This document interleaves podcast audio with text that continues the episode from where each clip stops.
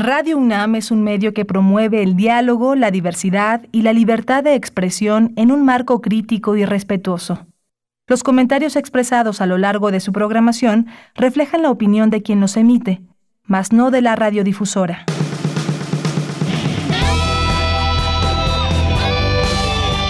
Prisma RU. Relatamos al mundo.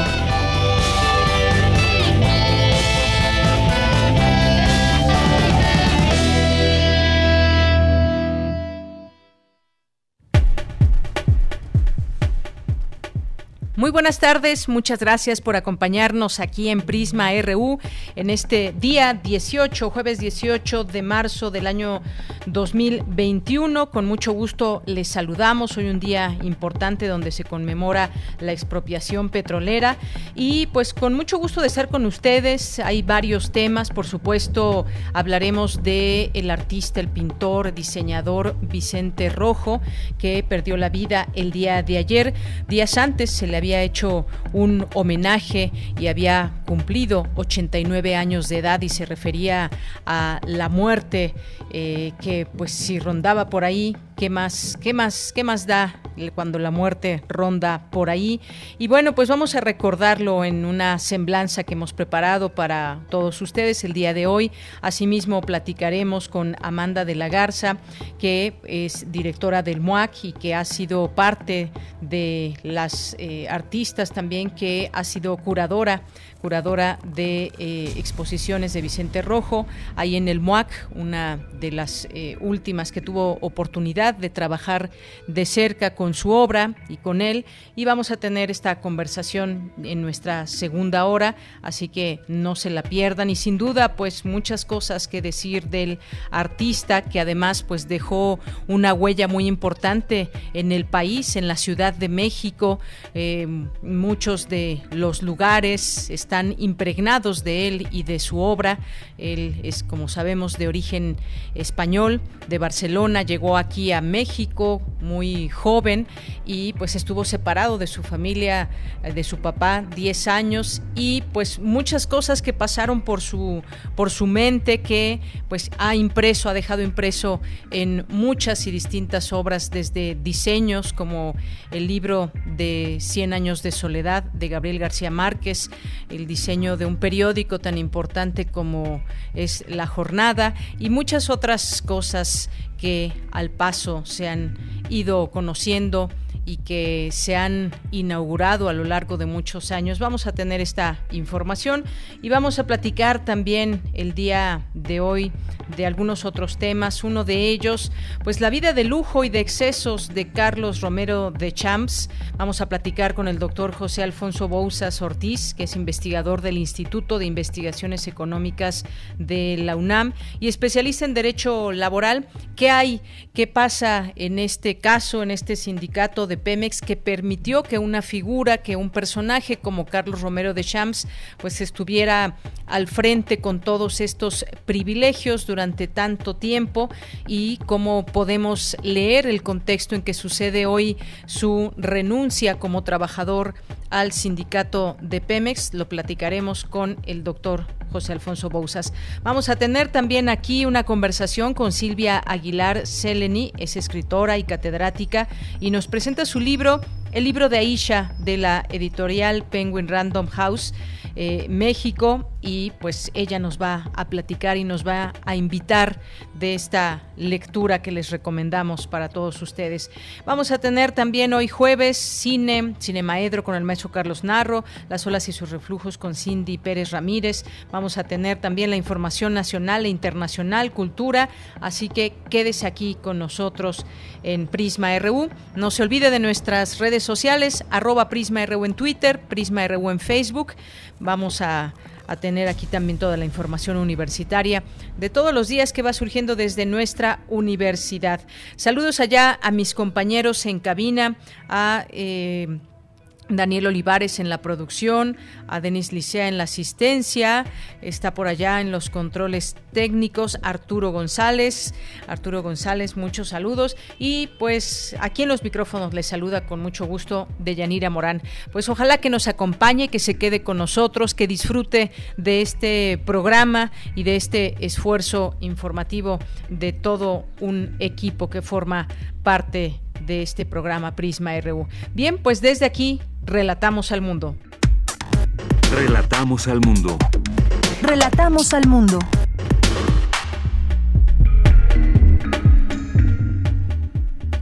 Bien, pues en los temas universitarios, en este jueves, la libertad de investigar será lo que verdaderamente genere descubrimientos e innovación, aseguró el rector de la UNAM, Enrique Graue. Miembro de la generación de la ruptura, innovador del color y del volumen, Vicente Rojo falleció por complicaciones cardíacas el día de ayer a la edad de 89 años. Expertos de la UNAM destacan la importancia de recuperar el buen dormir. En los temas nacionales, hace unos momentos desde Tabasco, el presidente Andrés Manuel López Obrador eh, dio un discurso en torno al 83 aniversario de la expropiación petrolera y esto fue parte de lo que dijo. La expropiación petrolera que hoy conmemoramos es uno de los actos de independencia económica y política más importante de nuestra historia y aún con el paso del tiempo, esa decisión serena y firme seguirá siendo un ejemplo de cómo actuar para enaltecer la dignidad nacional y perseverar en la construcción de una patria más libre, más justa, más democrática y más soberana. Muchas gracias y que viva la expropiación petrolera. Bueno, pues ahí parte de las palabras de hoy del presidente López Obrador. Y la madrugada de este jueves llegaron a México un millón de vacunas contra COVID-19 de la farmacéutica china Sinovac. Con este cargamento suman ya 3 millones de dosis del fármaco producido por esta empresa. Más de 5.700 dosis de la vacuna rusa eh, contra COVID Sputnik eh, B fueron decomisadas en el Aeropuerto Internacional de Campeche. Los frascos pretendían ser trasladados en una aeronave privada a la ciudad de San Pedro Sula, en Honduras. Sin embargo, esta mañana el Fondo Ruso de Inversión Directa informó que se trata de un lote falso. Ricardo Co. Cambrani, secretario de Educación en Campeche, advirtió que si surge algún contagio de COVID-19 en las escuelas, una vez que se implemente el plan piloto de reapertura, volverán a ser cerradas. El presidente Andrés Manuel López Obrador el día de hoy también anunciará un descubrimiento de uno de los yacimientos petroleros más grandes de la historia reciente que se localiza en Tabasco, a poco más de 30 kilómetros de la ciudad de Villahermosa. En los temas internacionales, la Agencia Europea de Medicamentos aseguró, que la vacuna de AstraZeneca es segura y eficaz. La presidenta del Comité de Seguridad de la agencia, Sabine Strauss, sostuvo que no hay un aumento del riesgo de trombos o de trombosis con la vacuna y que tampoco hay evidencia de que ya haya existido un problema con lotes, en particular con, con sus sitios de manufactura esta información importante que mucha gente esperaba porque pues todo lo que se había dado en torno a esta vacuna sin haberse, sin haberse comprobado eh, directamente las implicaciones de los casos con la vacuna de AstraZeneca. Esto pues dejará a muchos con tranquilidad. Veremos si eh, paulatinamente también los países que la habían retirado eh, durante un periodo en lo que se hacían estas investigaciones y que continúan además, pues regresan al uso de AstraZeneca. Estados Unidos planea enviar aproximadamente 4 millones de dosis de la vacuna contra COVID-19 de AstraZeneca que no está usando. Las enviaría a México y Canadá en acuerdos de préstamo con los dos países. Hoy en la UNAM, ¿qué hacer y a dónde ir? Hoy inicia la decimaprimera edición del Festival Internacional de Cine de la UNAM, que por primera vez se llevará a cabo totalmente en línea. No te puedes perder la ceremonia de inauguración hoy, en punto de las 17 horas, por la señal de TV UNAM, canal 20.1 de televisión abierta, y de manera simultánea en las redes sociales del FIC UNAM. Consulta la programación completa de este festival en el sitio oficial ficunam.unam.mx. ¿Sabías que la parasopnia es uno de los 12 trastornos del sueño?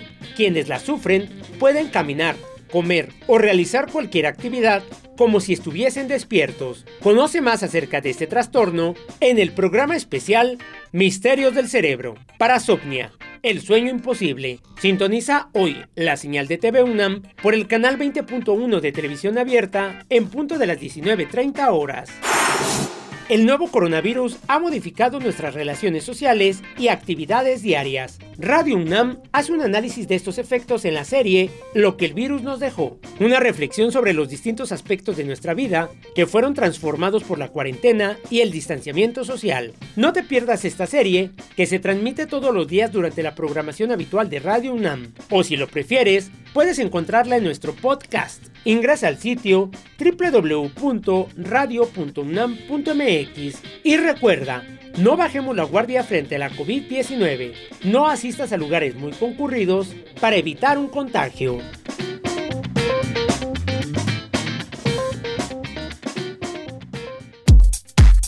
Prisma RU. Relatamos al mundo. Una de la tarde con 15 minutos. Como le decíamos, la madrugada, la madrugada de hoy llegaron a México un millón de vacunas contra COVID-19 de la farmacéutica china Sinovac. Y pues eh, como se anuncia cada vez que llega un cargamento de vacunas, se habla, se dice, se informa acerca de qué vacuna es y hacia dónde será distribuida, que sigan llegando. Y ahora pues esta buena noticia que se da a conocer también de estas dosis que enviaría Estados Unidos a México, que planea enviar aproximadamente 4 millones de dosis de AstraZeneca, tanto a México como a Canadá. Eh, el país recibirá, nuestro país recibirá 2.5 millones de dosis y Canadá 1.5 millones. Por su parte, hasta el día de hoy, la Secretaría de Salud reporta 2.175.462 casos de coronavirus confirmados en nuestro país y 195.908 defunciones. Pues ahí están los los datos más recientes, los, eh, el tema de la distribución de vacunas también importante que continúa en distintas partes del país, aún en esta segunda etapa donde se está vacunando a las personas mayores de 60 años. Continuamos. Campus RU.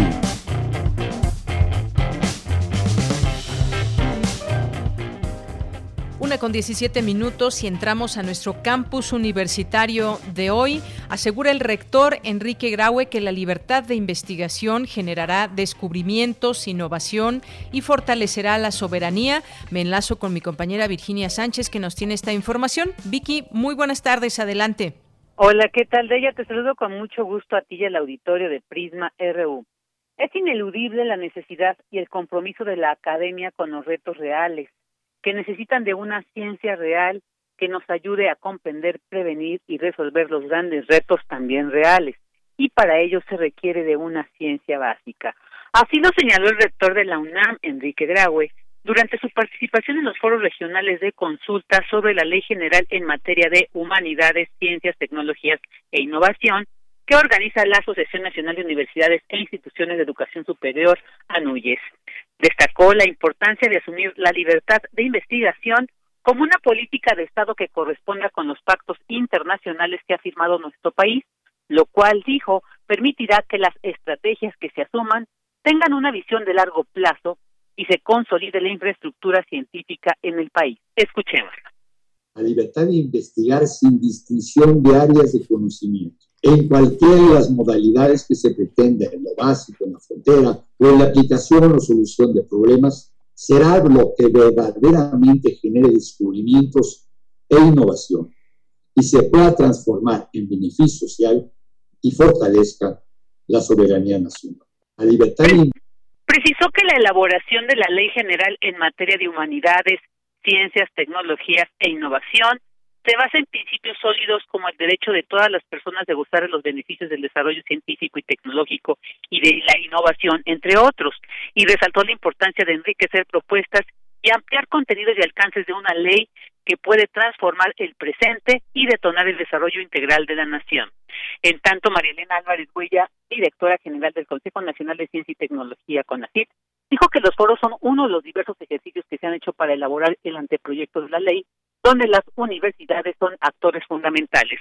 Por su parte, Luciano Concheiro Borges, subsecretario de Educación Superior de la Secretaría de Educación Pública, detalló que la ley brinda herramientas jurídicas para que desde y con las instituciones de educación superior se establezcan puentes de colaboración y políticas que fortalezcan la ciencia, la tecnología y las humanidades a fin de lograr un desarrollo con bienestar social y soberanía. Finalmente, Jaime Valls, secretario general ejecutivo de la NUYES, resaltó la importancia de la participación de las instituciones de la asociación en la consulta del anteproyecto, pues dijo estas poseen cerca del 90% de las capacidades científicas, tecnológicas y de innovación del país. De ella, este es mi reporte. Vicky, muchísimas gracias. Gracias por esta información del rector. Buenas tardes. Buenas tardes. Hasta luego, hasta mañana y vamos a continuar ahora con mi compañera Cristina Godínez, como le decíamos al inicio de este informativo, pues recordaremos siempre a Vicente Rojo, miembro de la generación de la ruptura, innovador del color, del volumen, eh, pues falleció por complicaciones cardíacas el día de ayer, tenía 89 años. El presidente Andrés Manuel López Obrador lamentó el fallecimiento del pintor y escultor mexicano de origen español. Les presentamos a continuación esta semblanza que preparó mi compañera Cristina Godínez. El 15 de marzo de 1932, en Barcelona, España, nació Vicente Rojo Almazán, hijo del socialista Francisco Rojo, que partió al exilio en el vapor Ipanema en 1939 como refugiado político desde el fin de la Guerra Civil Española. Mi definición del arte es básicamente tratar de entender qué es la pintura, es decir, yo no tengo una definición muy clara. Yo la voy tratando de definir en la, en la medida que voy haciendo mi trabajo. Si yo tuviera una definición cerrada, completa, precisa de lo que es el arte, seguramente no, lo haría, me daría por satisfecho. Creo que mi definición se da a través de mi obra, es decir, con los resultados que puedan tener, que puedan ser buenos o malos, pero esa es mi definición, es, es mi trabajo. En Barcelona realizó sus primeros estudios, así como de escultura y de cerámica. Vicente se reencontró con su padre en 1949. Tenía 17 años cuando llegó a México. Me encuentro con mi padre, al que hacía 10 años que no había visto y prácticamente no, no, no conocía. Y me encuentro con un país al que yo sabía que en algún momento iba a llegar. Eh, sabía que era un país que había protegido a mi padre y, que algún día serviría para, para, protegerme a mí y a mi familia. Mm, a partir de ahí yo tenía una extraña vocación, me gustaba dibujar eh, desde niño y pues la primera intención al llegar a México es que, pues, que quería pintar, quería aprender a pintar. En la Escuela de Arte La Esmeralda estudió pintura. Posteriormente colaboró en importantes revistas como Artes de México, en el suplemento México en la Cultura y en la revista de la universidad. Las primeras portadas que hizo fueron para una colección de arte de la UNAM, después para libros del Fondo de Cultura Económica. En los años 60, al lado de Neus Espresate y José Azorín, fundó Ediciones Era, en donde diseñó la mayoría de las portadas de los libros del catálogo. Entre las distinciones que recibió están el Premio Nacional de Ciencias y Artes, el Premio México de Diseño, y en España le otorgaron la Medalla al Mérito en las Bellas Artes. El 16 de noviembre de 1994 ingresó a El Colegio Nacional. Su discurso lo tituló Sueños Compartidos. Después de agradecer la distinción, señaló que él se atenía a una sentencia atribuida a Picasso. Que uno no debe, hablar mal de sí mismo, que para eso están los demás. Si yo diferencio mucho lo que es la pintura, es decir, que yo entiendo la gran pintura y la mía, que yo no sé qué nivel ni en qué terreno se mueve, ni cómo se mueve, ni si se mueve Sí he hecho lo que quería hacer, eso es lo único que me da una cierta tranquilidad. No lo defino ni, ni bueno o malo, pero sí siempre he sabido que es lo mejor que yo he podido y puedo hacer. Eso me, me da una cierta tranquilidad. Diseñador, pintor y escultor, reconocido como uno de los mayores exponentes del abstraccionismo en México, su obra ha sido expuesta en importantes museos y galerías. Ahora si volvemos, por ejemplo, a la relación a lo que se llamó generación de ruptura, ese movimiento se desarrolló cerca de, de escritores, de poetas de nuestra generación, de teatreros, de músicos, de cineastas. Y si todo ese conjunto no se hubiera dado, creo que esa generación no hubiera tenido, si me excluyo, la brillantez que tuvo. Ese ha sido para mí mi, lo que he tratado de enriquecer mi trabajo. Espero haber logrado algo. La Secretaría de Cultura y el Instituto Nacional de Bellas Artes y Literatura le rendirán homenaje con una gran retrospectiva en el Museo de Arte Moderno. Para Radio UNAM, Cristina Godínez una con 25 minutos, Vicente Rojo Almazán, el artista, el diseñador, el pintor, el escultor, una figura fundamental del arte mexicano en el siglo XX y que su legado es un legado indeleble en la vida del país. Algunas de sus obras que, pues, seguramente eh, pues las han apreciado ustedes que nos escuchan.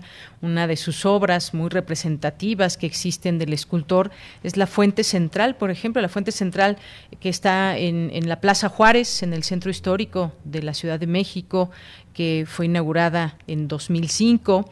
Eh, también ahí en la Secretaría de Relaciones Exteriores está decorada con una de sus esculturas muy conocida, que son muchas pequeñas pirámides de color eh, ocre que flotan encima del agua, eh, País de Volcanes, que se hizo en 2003, que la llevó a cabo, y se llama este homenaje a la, cadena de explosivas cimas en el país que lo adoptó, que ya lo escuchábamos en esta, en esta semblanza eh, de su propia voz, que trataba de, entender la pintura y que, bueno, eh, eh, escucharlo desde su propia voz y sus recuerdos y cómo, cómo veía eh, pues el tema del arte, hacia dónde iba, como parte también de la generación de, la ruptura y las distintas eh, trabajos que hizo también en, colecciones. En la UNAM tuvo una relación, por supuesto, muy estrecha, ya nos decía aquí en la semblanza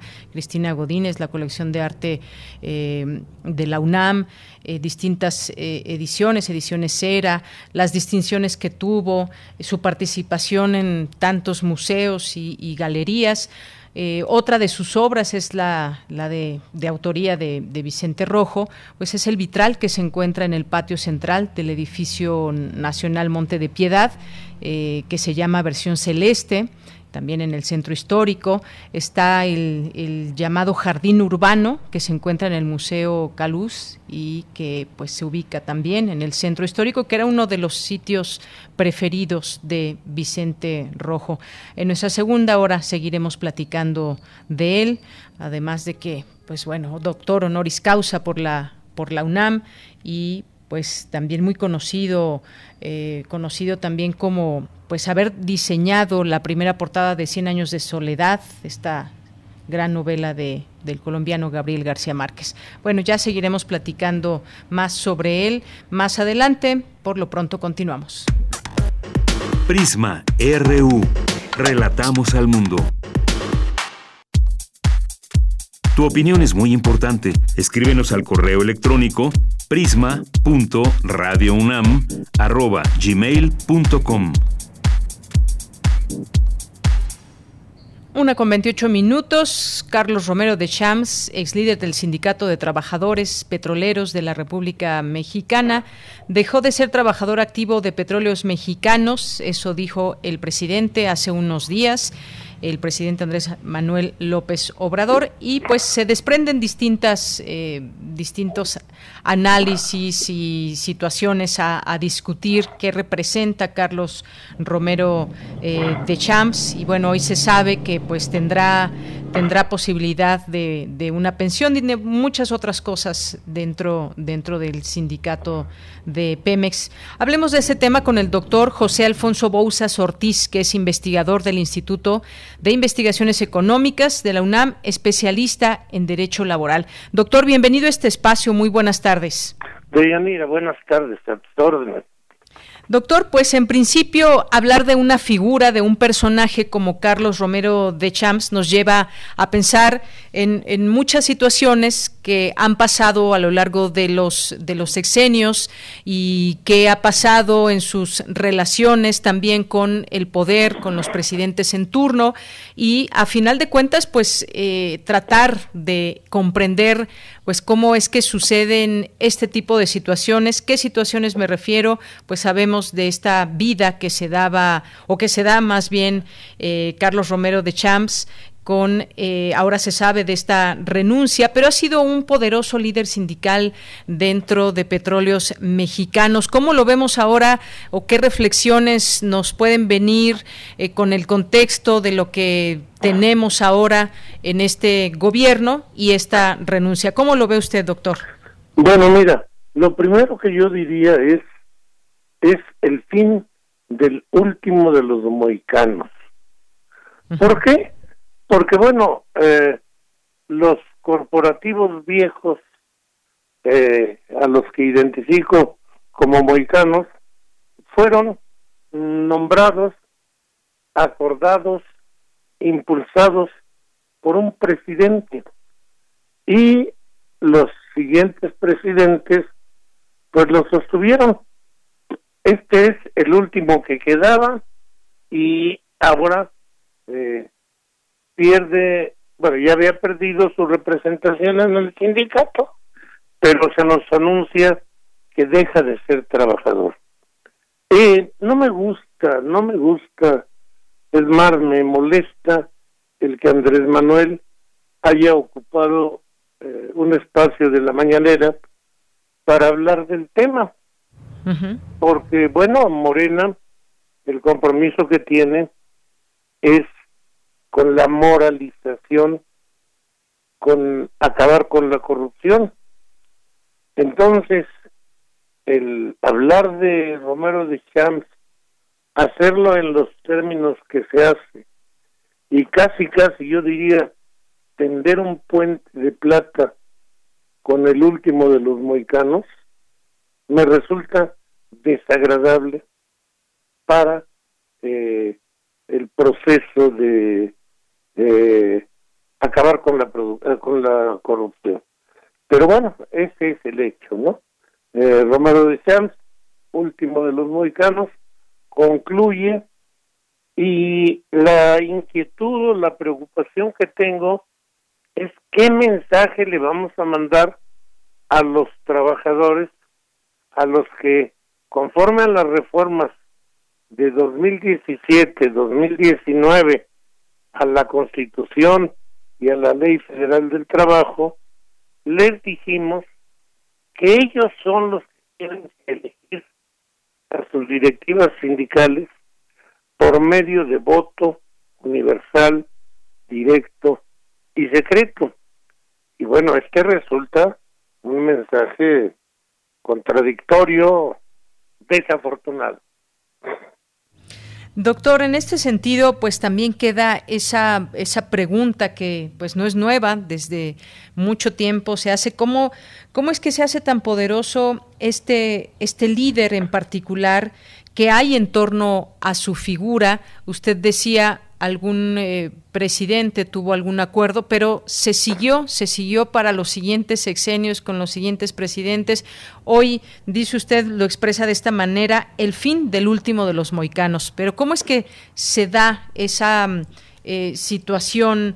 Eh, que hay también en ese en esa internamente y hacia el exterior que se puede dar un caso como este que no ha sido el único.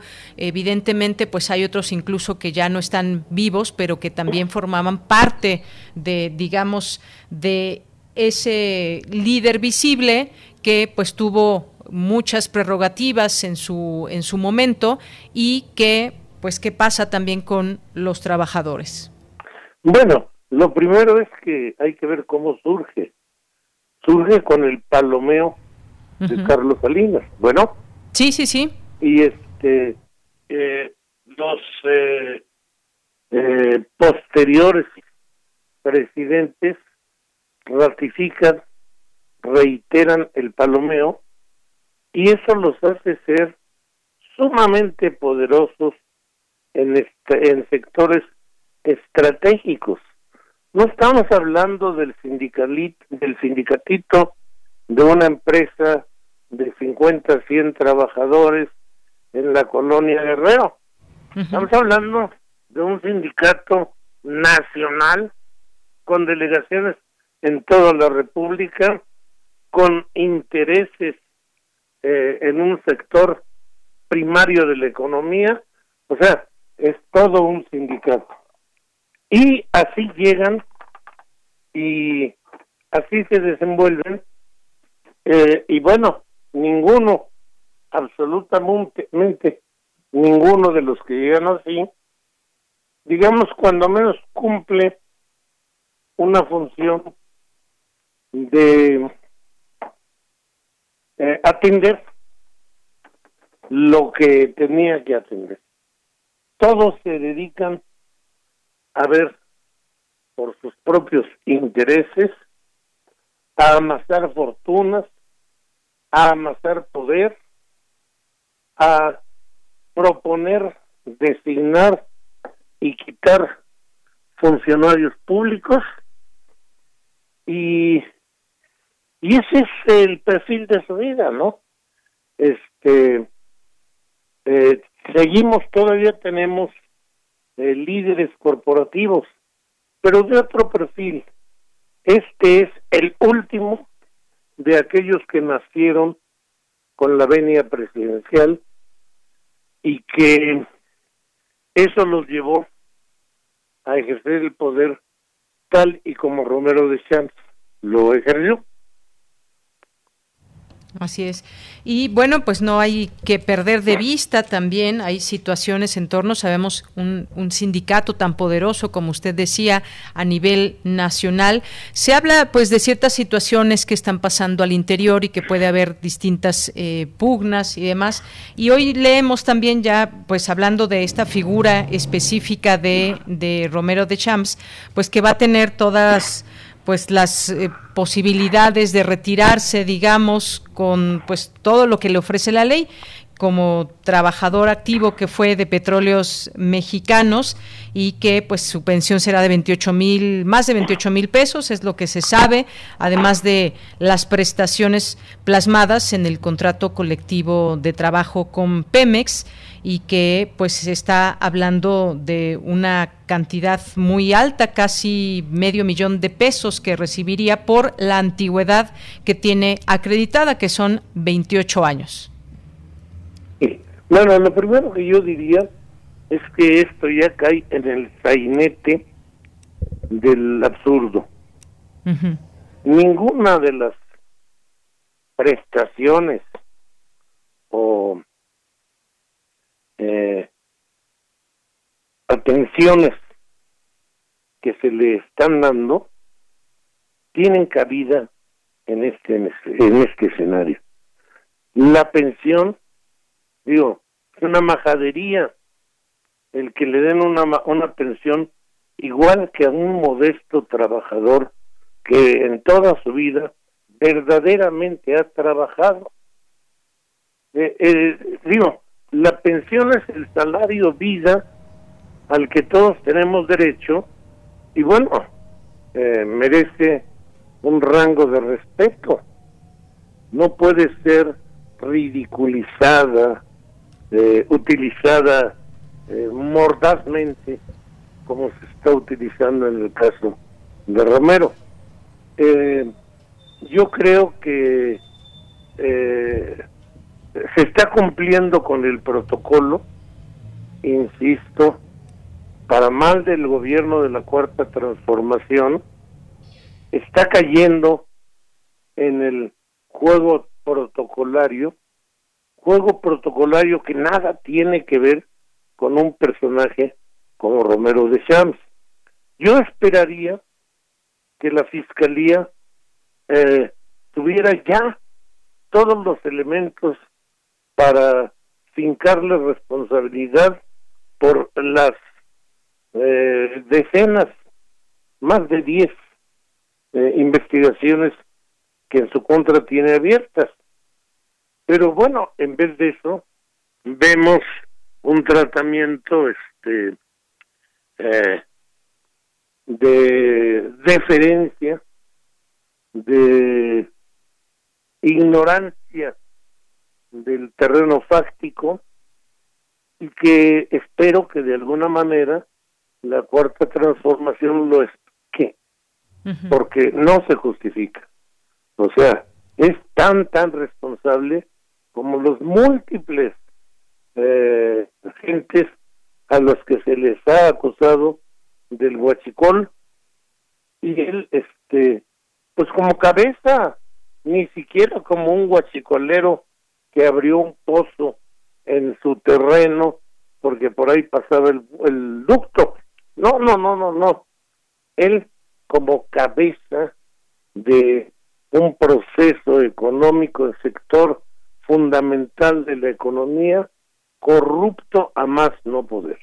Justamente eso, doctor. El tema de la corrupción viene a la mente cuando se habla de este ex líder del sindicato de Pemex. Usted decía justamente, pues, eh, que bueno, pues eh, se le dio ese poder con Carlos Salinas de Gortari y a él lo llamaba pues el presidente de lujo y luego pues eh, comprometió el voto del gremio a favor de Ernesto Cedillo, luego se fue así con Fox, con Calderón, con Enrique Peña Nieto y hoy parece que termina esa esa era de tener esa relación directa con los presidentes, bueno, por lo menos se ve de esta manera y pues se retira ya como como trabajador de Pemex. Un último comentario sobre esto, doctor, quizás cómo se, cómo se emergen y cómo se fortalecen estas figuras y por qué o qué le deben los presidentes para seguirle dando también tanto poder a una sola persona. Bueno, eso tenía mucho que ver con el esquema corporativo del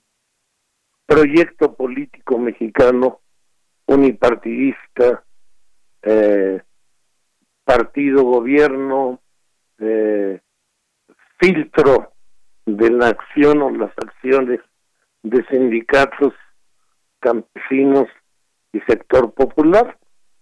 Eh, insisto, todavía no acabo de entender cuál es la diferenciación que el gobierno de Andrés Manuel quiere hacer respecto. Finalmente, bueno, pues es un Perdón, doctor. Doctor. Bueno, doctor, ¿me escucha?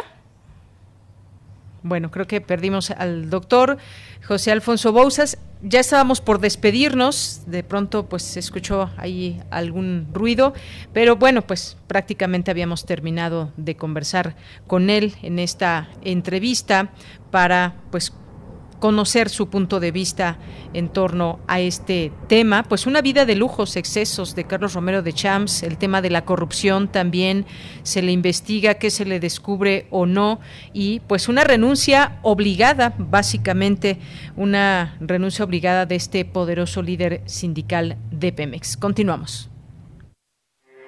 Porque tu opinión es importante, síguenos en nuestras redes sociales, en Facebook como Prisma RU y en Twitter como arroba PrismaRU. Prisma RU. Relatamos al mundo. Bien, continuamos, continuamos, son las 13 horas con 43 minutos y ya nos acompaña aquí en este espacio Silvia Aguilar Seleni, escritora y catedrática. Silvia, ¿cómo estás? Bienvenida, buenas tardes. Hola, bien, muchas gracias, encantada de estar acá. Pues también nosotros encantados con tenerte aquí en este espacio para platicar del libro de Aisha de la editorial Penguin Random House México. Pues Silvia, un, un libro con una historia que pues quizás quien se pueda identificar conoce de ese tema de las de una ausencia y lo que puede trastocar en la vida de una persona, en la vida de una familia. Introdúcenos, por favor, a el libro de Aisha, por favor. Gracias. Eh, Bueno, pues digamos que es un libro que empezó en mi cabeza eh, cuando mi hermana desapareció. Este, mi hermana estuvo fuera de la familia por muchísimos años. Eh, tampoco quiero contarlo todo del libro, ¿no? Bueno, pero se dice un poco al inicio. Eh, y empecé con, con este proyecto por ahí de 2004, tuve becas, residencias y demás. Eh, pero en ese momento el libro, la verdad, no era, no era bueno, estaba eh, como escondiendo todavía cosas y demás, ¿no? Así que creo que en esta nueva edición de, de, Random House finalmente eh, terminé de decir lo que tenía que decir y es eso, ¿no? Es como eh, una mujer que se llama Silvia, obviamente, curiosamente y este, decididamente, eh, comienza a buscar a la hermana que, que ha estado ausente y a eh, al buscarla está también encontrando como todos los elementos que giran alrededor de las políticas de la familia, del patriarcado, de la religión y en el camino, bueno, también va encontrando cosas de sí misma, ¿no? De ahí nace esta idea justamente. ¿Tiene entonces estos visos biográficos que tú imprimes también en este libro de Aisha?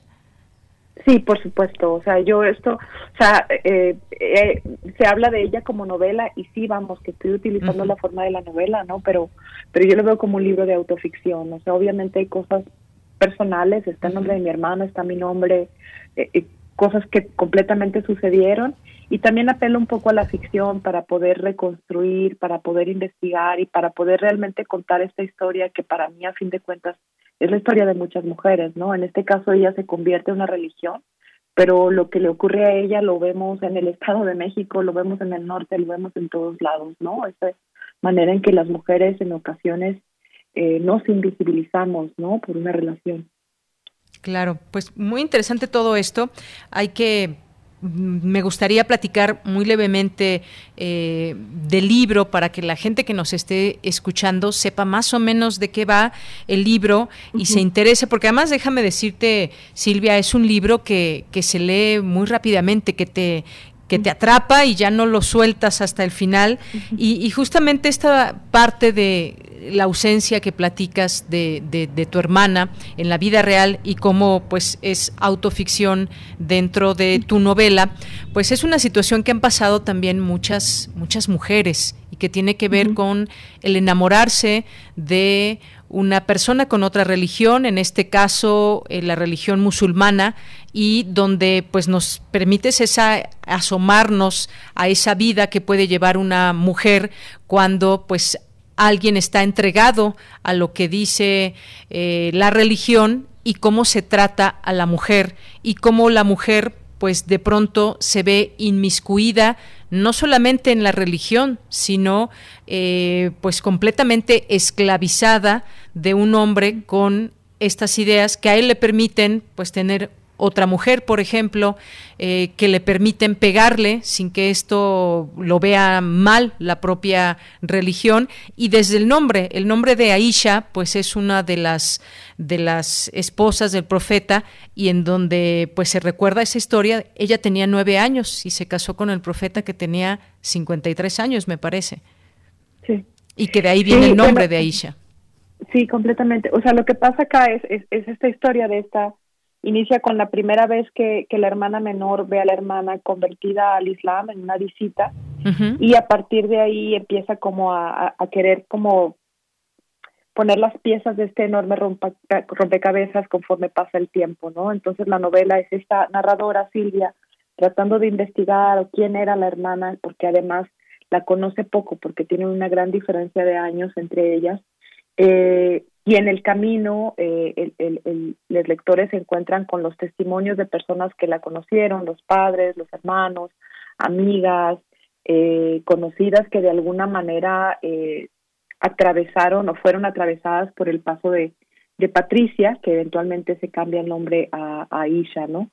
Entonces la novela es de alguna manera como esta recopilación de piezas que va recuperando Silvia, la narradora, y cómo estas piezas la llevan a conformar eh, la idea de, de, quiénes somos antes y después, ¿no? Y cómo queremos encontrar en el pasado las respuestas del presente y en todo caso lo que encontramos es, es que, que las respuestas no están ahí, ¿no? Que el presente se construye en el presente y que hay heridas que van a quedar ahí y que hay que aprender a vivir con, con ellas, ¿no? Efectivamente, pues empieza, digamos que a reconstruir a su hermana, justamente a Patricia, eh, convertida ya en Aisha, a través de estas voces que tú das a los distintos personajes de la novela, que son su familia, que son sus amigos, y entonces empieza a reconstruir toda esta, em, pues, quién era, quién era eh, Patricia, cómo la veían las demás personas y cómo, pues, una inquietud que la llevó de viaje por Europa, pues eh, la llevó, digamos, el destino, eh, la reúne con eh, Saib, me parece que es el nombre de este eh, hombre con el que se casa. Y entonces ahí comienza toda esta eh, estas preguntas también que se hace la propia Silvia la protagonista de esta novela y que pues cómo cómo recuerda a su hermana y cómo la recuerdan los demás como una mujer feliz con inquietudes qué música le gustaba cómo se vestía cómo le gustaba la fotografía y cómo una una digamos una religión pues fue capaz, ella se dejó envolver por esa religión que la cambió completamente y ahora pues la, desconocían. Sus propios padres pues vivieron ese tormento de, de, no estar con ella, de su ausencia, de no poder escuchar su voz, pero de saber que también a la vez algo había mal, aunque ellos se hacían idea de que podía ella en algún momento pues ser, ser feliz. Y que también hay que pensar que, que también había algo mal, como, no mal, ¿no? Me, me cuesta trabajo hablar en términos de bien y mal, ¿no? Pero que, que de raíz había algo, ¿no? Esta entrega que Patricia tiene en el libro a, a, a, las marchas estudiantiles, al movimiento estudiantil en la Universidad de Sonora, eh, esa entrega que tiene la, la, la viene y la desenvuelve de nuevo en, hacia la religión, ¿no? Y cómo a fin de cuentas eh, el patriarcado ya estaba en casa, ¿no? O sea, algo distinto, pero estaba, ¿no? Entonces, es, algo que me interesaba en la novela era precisamente observar esto, ¿no? Para mí, cuando empecé a escribir la novela, para mí era como el Islam es el malo aquí, ¿no? y vengo a darme cuenta de que, de que esto no tiene nada que ver con la religión, ¿no? Sino cómo negociamos nuestro, nuestro acomodarnos en, en la sociedad a la que pertenecemos o a la que queremos pertenecer, ¿no? Claro, y bien lo dices, porque además otro de los personajes que es la hermana del, del, esposo de Aisha, pues ella rompe también con, digamos, con estos esquemas patriarcales desde casa, donde pues eh, ella intenta incluso ayudar a Aisha para que pues para que escape de ese mundo pero pues se da cuenta que, que ella en realidad no quiere escapar. Pero eh, nos das esa precisamente esa idea de no no tiene que ser bueno o malo sino hasta dónde permitimos eh, que podamos cambiar a tal grado que pues también podamos aceptar todo, incluso cuando teníamos ya una formación y nos empezamos a, cuestionar entonces qué formación tenía que permitir yo cambiar no solamente de religión, sino de permitir distintas vejaciones, como es el caso del personaje.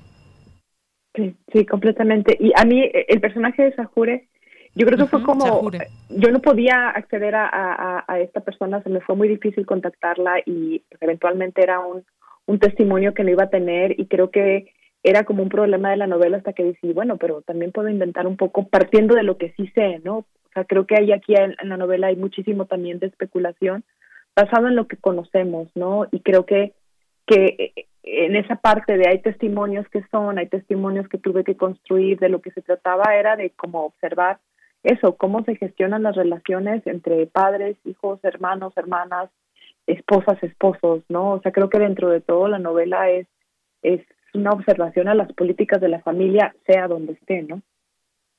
Claro, es ese cuestionar y que como bien decías, lo traes ahora también, si lo podemos, digamos, eh, traer a lo que estamos viviendo eh, actualmente en el caso de México, pues tiene que haber también, tiene que ver también con esas, de pronto esas ausencias de muchas mujeres que se van de casa y no regresan por distintas razones.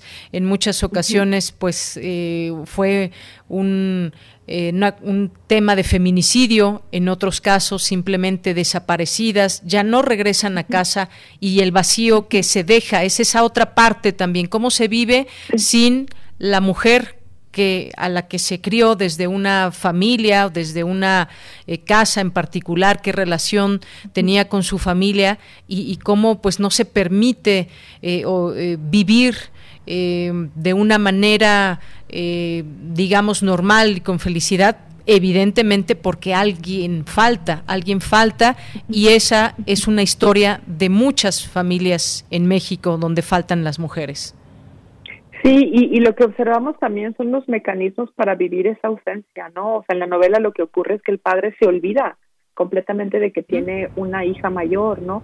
Y eso, o sea, en el momento yo lo recuerdo como, pero ¿cómo es posible, no? Pero en realidad son esos, son mecanismos, ¿no? Las estrategias que tenemos o las que no tenemos para, para sobrevivir eso, la ausencia, de entenderla o, habitarla o, o, negarla, ¿no? Y, y, creo que, que, o sea, el tema de, los de los desaparecidos y la, de la violencia doméstica tiene como muchísimas capas hacia abajo, ¿no? Que las que no, no profundizo la novela, por eso es corta, ¿no? Porque lo, que yo quisiera es que esto nada más fuera como poner un poco el tema a la mesa y, y, hablar de ello, ¿no? No necesito entregar como todos los detalles de lo que ocurrió para que de todas maneras esto sea un tema para dialogar, ¿no? Porque es sobre todo mi interés en el libro, ¿no? O sea, traer a la mesa este tema que nos define desde hace muchísimos años, ¿no?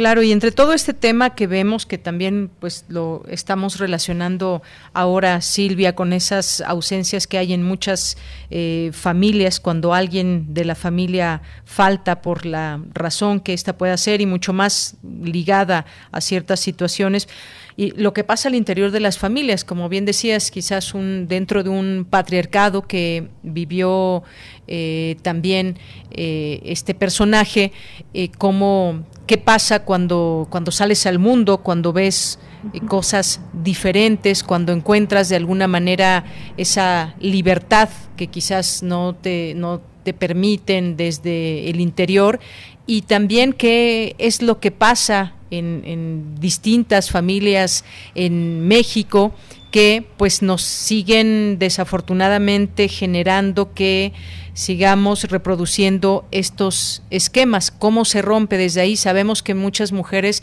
pues la violencia comienza desde casa y entonces haces una, una introspección muy interesante que quizás nos lleve a todas y a todos también hacer esas introspecciones.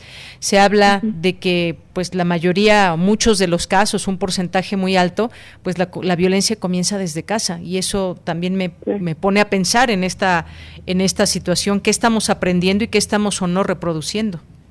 Exacto, y, y, y, luego el efecto que tiene, ¿no? O sea, algo de lo que hablo en la novela es haber trabajado con mujeres víctimas de violencia y lo que más observamos en, es, es, es que la mujer se asume como culpable, ¿no? O, o se siente avergonzada no por eso no no lleva no acusa o no dice o no cuenta no no no comparte la, las experiencias que está viviendo no y entonces eso como que es todavía más terrorífico no o saber que lo que está viviendo estoy viviendo no está bien pero qué vergüenza que alguien más lo sepa no o qué hice yo para generar esto no o sea eso es lo que me parece como más inquietante de el tema de la violencia doméstica no la forma en la que la hemos normalizado y la hemos hecho como un, algo por el que sentirnos avergonzadas, ¿no? Así es, Silvia. No sé si me hiciste recordar cuando estaba leyendo este libro, una serie que se llama Califat, que son tres mujeres que están atrapadas ah, entre Suecia y Siria y son es la historia de tres mujeres de cómo se vuelven al, en este caso al califato y bueno muy interesante porque pues viven en familias, digamos, lo que conocemos hoy como familias modernas, donde tienen libertades, eh, libertad de pensamiento, de vestir, de ir a la escuela, de desarrollarse en un ambiente diferente entre Suecia, que hay entre Suecia y Siria. No sé si tuviste oportunidad de verla, pero me, me recordó mucho. Sí, fíjate que no, mucha gente me ha dicho que le recuerda también esta película de Sally Field, la de no sé, mi hija, ¿no? Por por esa sensación, porque también como madre, ¿qué puede hacer la madre, ¿no? Para a su hija, ¿no? De esto, de un régimen, ¿no? Así es. Bueno, pues Silvia, pues muchas gracias por estar con nosotros. Yo quisiera recomendar este libro a nuestros, en nuestros eh, radioescuchas. El libro de Aisha es de Silvia Aguilar Seleni.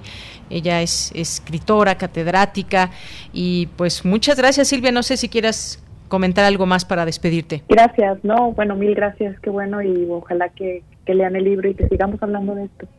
Claro que sí, que se siga hablando y que pues identificarnos en distintas y tantas eh, historias que pueda haber y que nos permitan pues comprender muchas cosas y en este caso pues esta parte eh, de la ausencia también, cómo se vive sin la presencia de esa hija que se sabe viva pero que, que no que no regresó a casa. Silvia, muchas gracias, te mando un abrazo. Gracias. Hasta luego. Buenas tardes. Muy buenas tardes.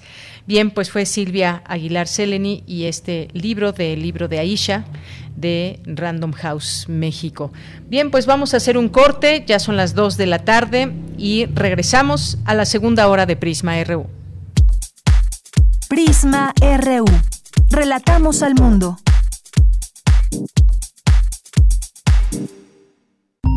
...96.1 de FM 860 de AM.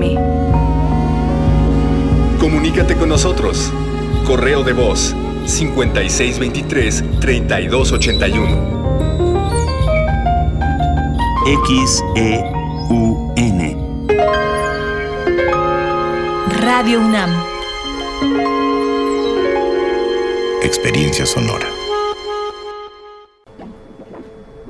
Entonces, ¿Qué va a ser, doctora? Pues igual que ustedes. Pobre. Durante años, desde antes que naciéramos, nuestro futuro ya estaba escrito. En el PT, seguimos luchando por un México donde existan más posibilidades y donde todos podamos escribir nuestro propio futuro. Tú cuando seas grande, vas a hacer lo que tú quieras. El PT está de tu lado. México, su naturaleza, su cultura sus colores, sus sabores, las diferencias. Entre todas y todos nos fortalece. Vamos a luchar para darlo todo con determinación, con orgullo, con fuerza. Va por el futuro, va por nuestra gente, va por el bienestar, va por las familias, va por esta tierra, va por México. PRD las comunidades indígenas germinan conocimiento, maravilla y tradición. Son el México profundo, el presente donde hilan un collar de flores. Xochicóscat, collar de flores, con Mardonio Carballo, lunes 10 de la mañana por Radio UNAM. Experiencia sonora. En el Instituto Electoral del Estado de México, nuestros ejes los planeamos con imparcialidad. Hacemos frases con certeza, imprimimos especial cuidado en la legalidad, le damos valor a la independencia, remarcamos sobre la objetividad y mostramos nuestra máxima publicidad. Nuestros valores democráticos los diseñamos todas y todos. Sigamos trabajando. IEM, Instituto Electoral del Estado de México gel, cubrebocas, sana distancia, desinfectar las compras del súper, lavado frecuente de manos. Porque queremos que sigas cuidándote, ya puedes revisar en línea la lista nominal de electores. Hazlo en listanominal.ine.mx o en Inetel 804-33-2000. Tienes hasta el 10 de abril. Y si no estás en la lista nominal, pide una rectificación en nuestros módulos. El 6 de junio, el voto sale y vale. Contamos todas, contamos todos. INE. Aire recibes, metal vibrante, brisa que orienta a los extraviados y estremece a los amorosos. La música para trompeta, salsa, jazz, balada, está en Viento de bronce. Con Juan Arturo Brennan, lunes a viernes 6.40 de la mañana y 15 horas. Radio UNAM, experiencia sonora. Queremos escuchar tu voz. Nuestro teléfono en cabina es 55 36 43 39. Mañana en la UNAM, ¿qué hacer y a dónde ir?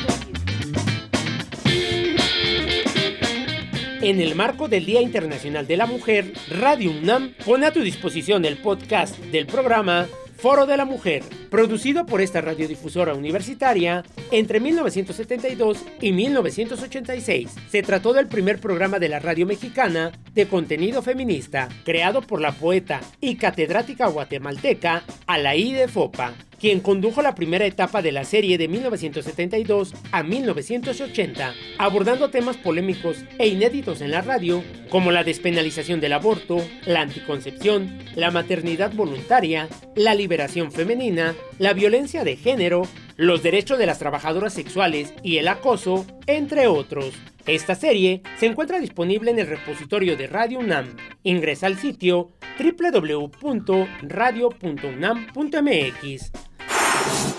Como parte de las actividades conmemorativas por el lamentable fallecimiento del artista Vicente Rojo, la Filmoteca de la UNAM pone a tu disposición el documental La creación artística, Vicente Rojo, en el cual Juan José Gurrola explora la vida y obra de este importante diseñador, pintor y escultor considerado uno de los artistas más importantes del abstraccionismo en México. Este documental se encuentra disponible en www.filmoteca.unam.mx. ¿Cuál es la importancia de contar con un atlas de vulnerabilidad urbana ante la COVID-19? ¿Cómo se originaron los mapas? ¿Cómo han cambiado con el uso de las nuevas tecnologías? Estas y otras preguntas son resueltas en la serie 5x5, que se encuentra disponible en el canal de YouTube de TV UNAM, donde además podrás encontrar otras de las producciones de la televisora universitaria. Y recuerda, si utilizamos cubrebocas, nos cuidamos todos. Para Prisma RU, Daniel Olivares Aranda.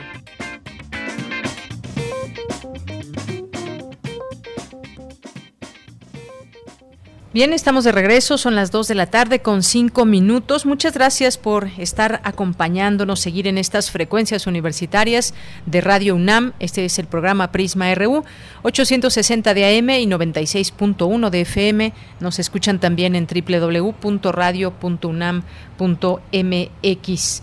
Pues estamos de regreso también para mandar saludos a todos ustedes aquí presentes y Dice por aquí en Twitter, Fernanda nos dice saludos de parte de eh, Andrea. Eh, gracias Fernanda, a las dos les mandamos saludos, a Andrea y a Fernanda. Dice que una pregunta, ¿dónde podemos ver la serie que mencionas? Lindo día a todos. Se llama Califat, así se escribe con K, Califat, y es una, es una serie que puedes encontrar en Netflix y es, de, es sueca. Eh, y pues trata de estos temas donde, pues, en este caso la historia de tres mujeres que pues tienen, eh, son envueltas más bien, eh, atrapadas, digamos, convencidas para ir a, a, trabajar a Siria y pues casarse con algunas de las personas, algunos de los hombres que trabajan para el califato. Está muy interesante. La pueden ver ahí en Netflix. Gracias, Fernanda. Muchos saludos. César Soto también, muchos saludos. Muchas gracias por estar aquí en este espacio. Oscar Cárdenas, Aurelio García, Rosario Durán Martínez, gracias aquí por lo que nos mandas. Rosa Hamdan, eh, Eliseth Reyes también. Dice, por lo que escucho hay una hay una historia, un libro que alguna vez leí que se llamaba No sin mija, sí, justamente el que mencionaba Silvia, un matrimonio aparentemente feliz, pero todo cambia cuando se van a vivir al país del marido, donde la vida era más que patriarcal y tienen que huir la esposa con la hija que tienen. Sí, es otra otra de las historias también que se han tratado en, desde alguna película y que suceden como decía, compartía con Silvia, pues que suceden en la vida real. Eh, Aurelio García también, muchas gracias, te mandamos a Felipe, a Rosario Durán Martínez también, muchas gracias a nuestros amigos de la Coordinación Universitaria para la Sustentabilidad, a nuestros amigos de Simsur. Eh, que realiza actividades de investigación, docencia y difusión en el estado de Chiapas y la frontera sur. Muchos saludos a todos allá. Rosario Durán, Carlos Yaoto, Yaototli, muchas gracias también. Gracias por los comentarios. A José Luis Sánchez, a Guerrero, a José Luis León, Juan Jaso López, Jean-François Charrier, a Mario Navarrete, a Henry Paredes, a Ferchu. eh, Elizabeth Montes también, David Castillo, Leticia Carrera López, licenciado Flores, a IAS, también muchas gracias, Sala de Lectura, Marisa Rosales, eh, Marisa Mar también, Percero, a nuestros amigos de Bibliotecas y Servicios Digitales, a la Coordinación Universitaria, ya decíamos, de Sustentabilidad, Adrián, a la Red del Agua UNAM, al doctor José Ramón Ramírez, muchas gracias y buenas tardes. Eh, muchas gracias a Oscar Martínez también, a Rosario, a Williams Izquierdo, a Marta Galicia, a Vanessa Rivas, a todos ustedes que nos escriben. Muchas gracias, Elizabeth Montes, al Instituto de Investigaciones Antropológicas también, a Tania, Tania Candiani. Muchas gracias. Lo seguimos leyendo y eso nos da muchísimo gusto eh, también. Gracias aquí por el comentario que acaba de llegar de César Soto y a todos los leemos con muchísimo gusto. Pues vámonos a la información. Nos vamos a la información con mi compañera Dulce García. Expertos de la UNAM destacan la importancia de recuperar el buen dormir perdido durante la pandemia. ¿Les ha pasado? ¿Han llegado a tener insomnio en, estas, en estos meses, en este último año, a comparación de otros momentos de la vida? Bueno, pues como siempre se lo decimos aquí, dormir bien ayuda a prevenir otras afectaciones a la salud. Dulce García nos cuenta. Adelante, Dulce, muy buenas tardes. Así es, Deyanira. Muy buenas tardes a ti al auditorio. Deyanira, acerca de este tema quería preguntarte primero, ¿tú qué tal duermes? Sí, pues a veces bien y a veces me da insomnio. Así es, Deyanira, sobre todo ahora con la contingencia. Pues mira, te platico hoy como es el Día Mundial del Sueño en este marco, la Facultad de Medicina hizo un encuentro titulado Sueño Recuperador, Futuro Saludable. Con, con la actual pandemia de Yanira, como bien lo estamos comentando, descansar por la noche se ha vuelto más difícil.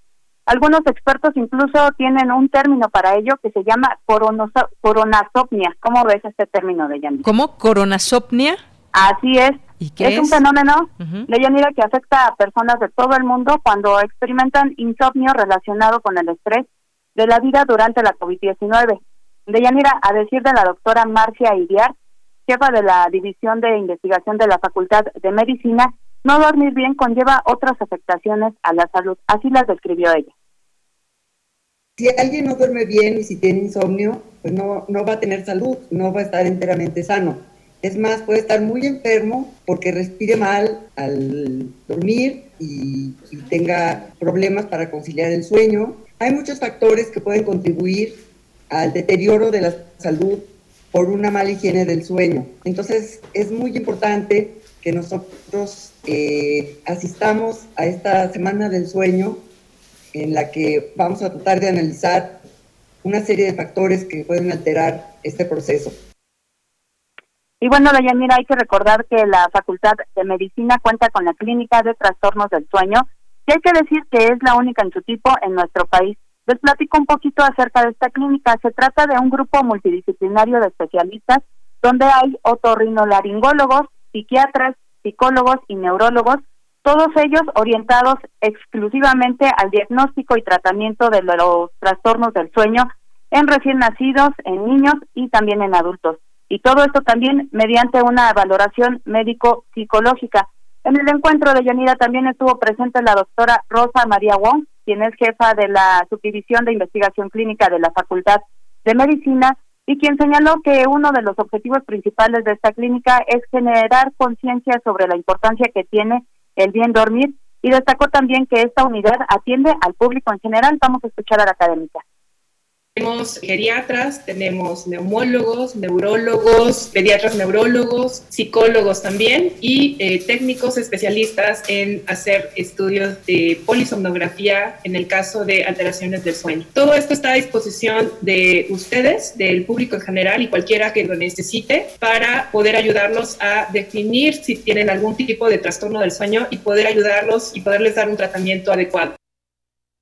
Y bueno, si las personas quieren recibir atención por parte de la Clínica de Trastornos del Sueño de la UNAM, pueden solicitar una cita a través de la página www.clinicadelsueño.facmed.unam.mx.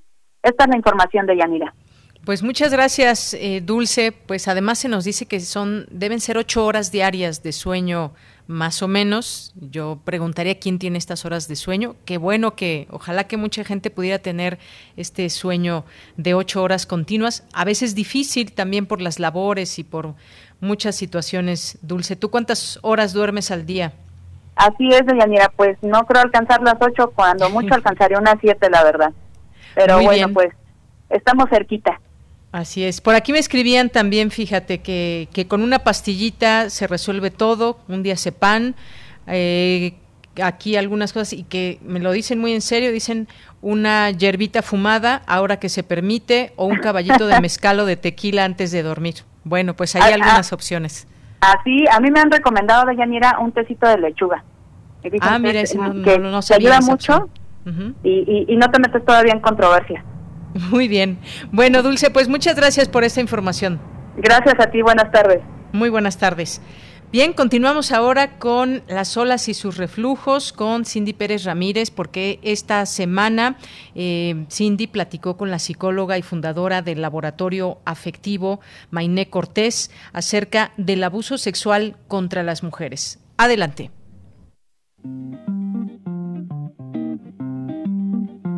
Las olas, y sus reflujos.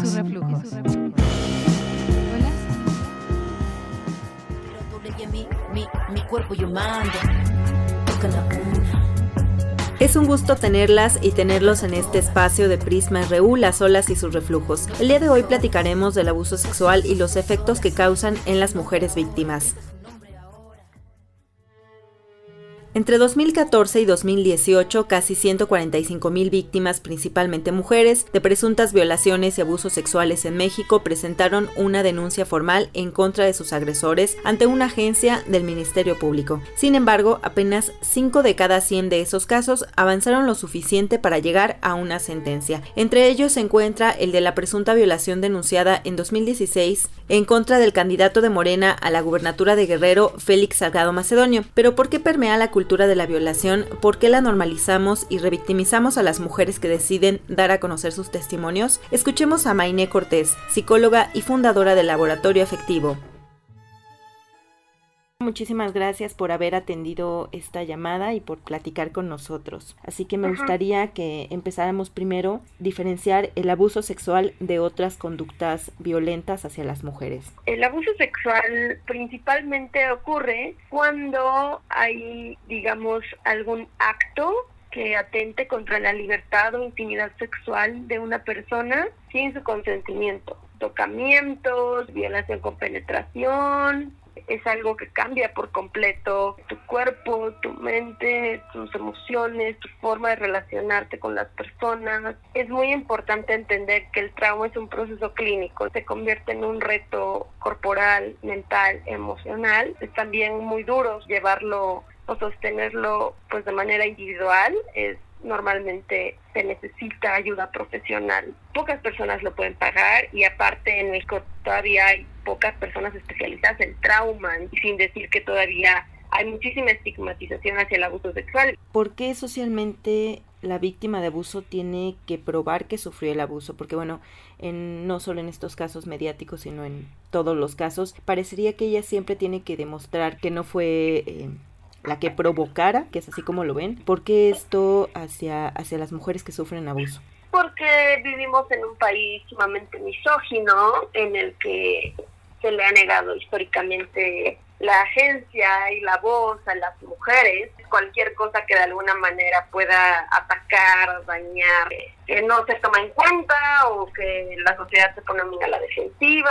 Muy pocas personas entienden lo que implica el abuso sexual, lo que implica un trauma y lo que implica hacer una denuncia pública. Entonces la gente cree que es muy fácil hacer algo que nada más porque perjudicar a alguien hace sin darse cuenta de que siempre denunciar públicamente a alguien o penalmente repercuta muchísimo más en la víctima que el agresor, justamente porque la víctima va a ser revictimizada, le van a pedir mil explicaciones, pruebas, o sea, la víctima va a ser agredida, o sea, no se dice algo así en falso porque justo las consecuencias emocionales son demasiado severas y demasiado pesadas, entonces pues no, no valdría la pena mentir realmente es rarísimo que una persona mienta en, en un tema así, porque, bueno, lleva todas las de perder, sobre todo si es mujer, porque vivimos en una sociedad profundamente misógina, ¿no? Entonces creo que también es un poco esta creencia de que las mujeres quieren lastimar a los hombres, ¿no? Y, también de que creo que está muy normalizada cierto tipo de violencia.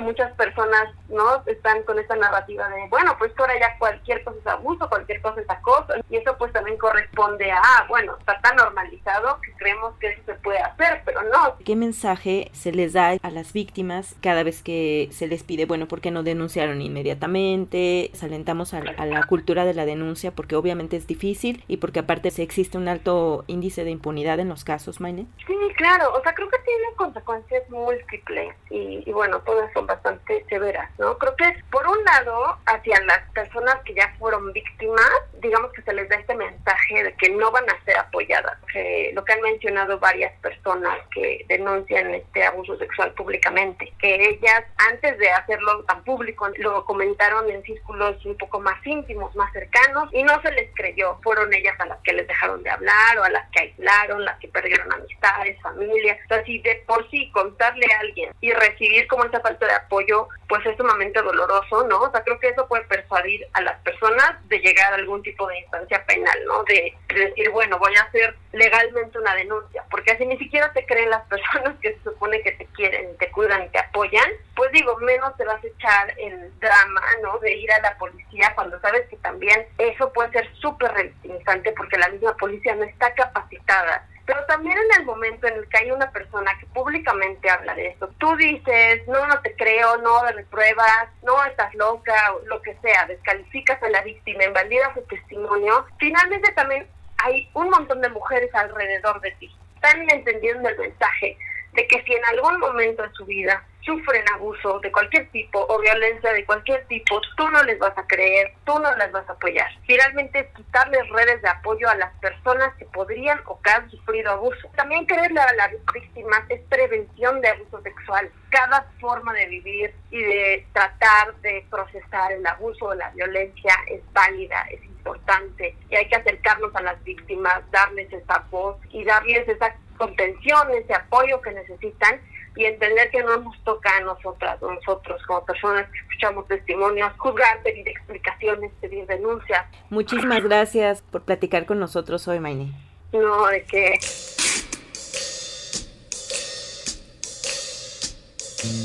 ¿Cómo vamos? ¿Cómo vamos? El precandidato de Morena a diputado local por el Distrito 10 que comprende Los Mijes y Choapan en Oaxaca, Humberto Santos Ramírez, renunció a sus aspiraciones políticas luego de que fue señalado como el creador de un grupo en WhatsApp llamado Sierra 3X, donde se compartía pornografía e imágenes de mujeres mijes. Los dejamos nuevamente con nuestra compañera Deyanira Morán, comentarios al Twitter arroba PrismaRU y a mi Twitter personal arroba Cindyunam.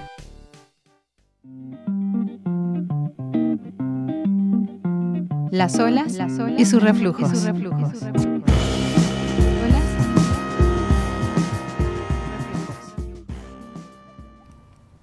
Dos de la tarde con 21 minutos. Gracias a Cindy Pérez Ramírez y sus olas y sus reflujos con estos, estos temas de los que hay que seguir hablando, por supuesto, y exhibiendo también, en todo caso.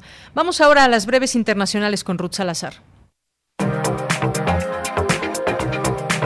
Internacional RU.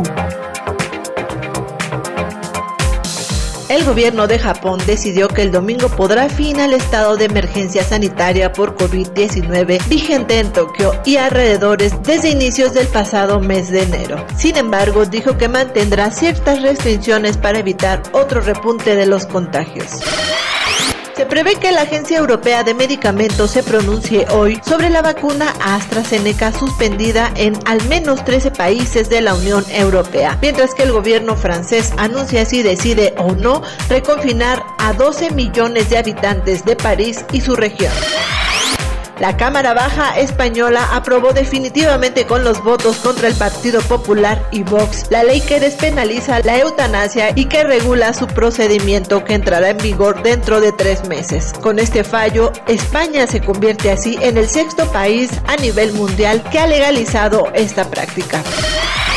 Tras vencer en las urnas, el primer ministro holandés Mark Rutte inició este jueves las consultas para formar un nuevo gobierno. Según las proyecciones realizadas en el recuento del 63% de los votos, se espera que el partido del primer ministro liberal Partido Popular por la Libertad y la Democracia controle 36 de los 150 escaños de la Cámara Baja.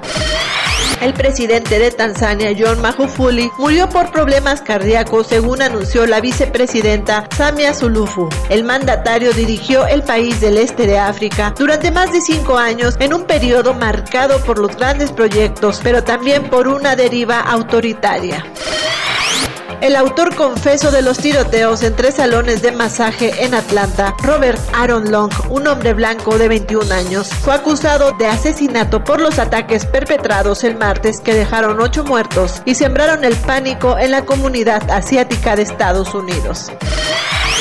Manifestantes opositores salieron a las calles de Paraguay luego de que la Cámara de Diputados rechazó la solicitud de destituir en juicio político al presidente Mario Abdo Benítez en el poder desde agosto de 2018 por su gestión de la pandemia de COVID-19. Relatamos al mundo. Relatamos al mundo. Queremos escuchar tu voz. Nuestro teléfono en cabina es 55 36 43 39. Dos de la tarde con 24 minutos. Al inicio estábamos platicando de Vicente Rojo, recordando pues parte de su legado. Es muchísimo, no nos daría tiempo de conversar de muchas y tantas cosas ligadas a él, a nuestro paso por, por la ciudad, por ejemplo. Y pues eh, también hay que decirlo, eh, pues eh, Vicente Rojo fue pionero en México de esta generación de artistas que se conocía como el grupo de la, de la ruptura. Y que, pues digamos, todos aquellos que no, no solo desafiaron el arte figurativo, sino a los famosos muralistas de ese entonces que habían asociado más el arte del país al nacionalismo, incluso a la militancia de izquierda. Y bueno, pues Vicente Rojo junto con otros artistas eh, rompieron con esa tradición, digamos. Vicente Rojo empezó su educación formal en la escuela La Esmeralda y pues eh, tenía relación con alguno de ellos, fueron maestros Diego Rivera, Frida Kahlo, y bueno, él solía llamar más, más que la generación de la ruptura, le gustaba llamarla de la apertura y bueno, pues de ahí un inicio y un florecimiento también de gran parte del arte del que él fue parte. Hablemos eh, con Amanda de la Garza, que ya está en la línea telefónica. Ella es titular de la Dirección de Artes Visuales de la UNAM y el Museo Universitario Arte Contemporáneo, el MUAC. ¿Qué tal, Amanda? ¿Cómo estás? Me da mucho gusto saludarte. ¿Qué tal?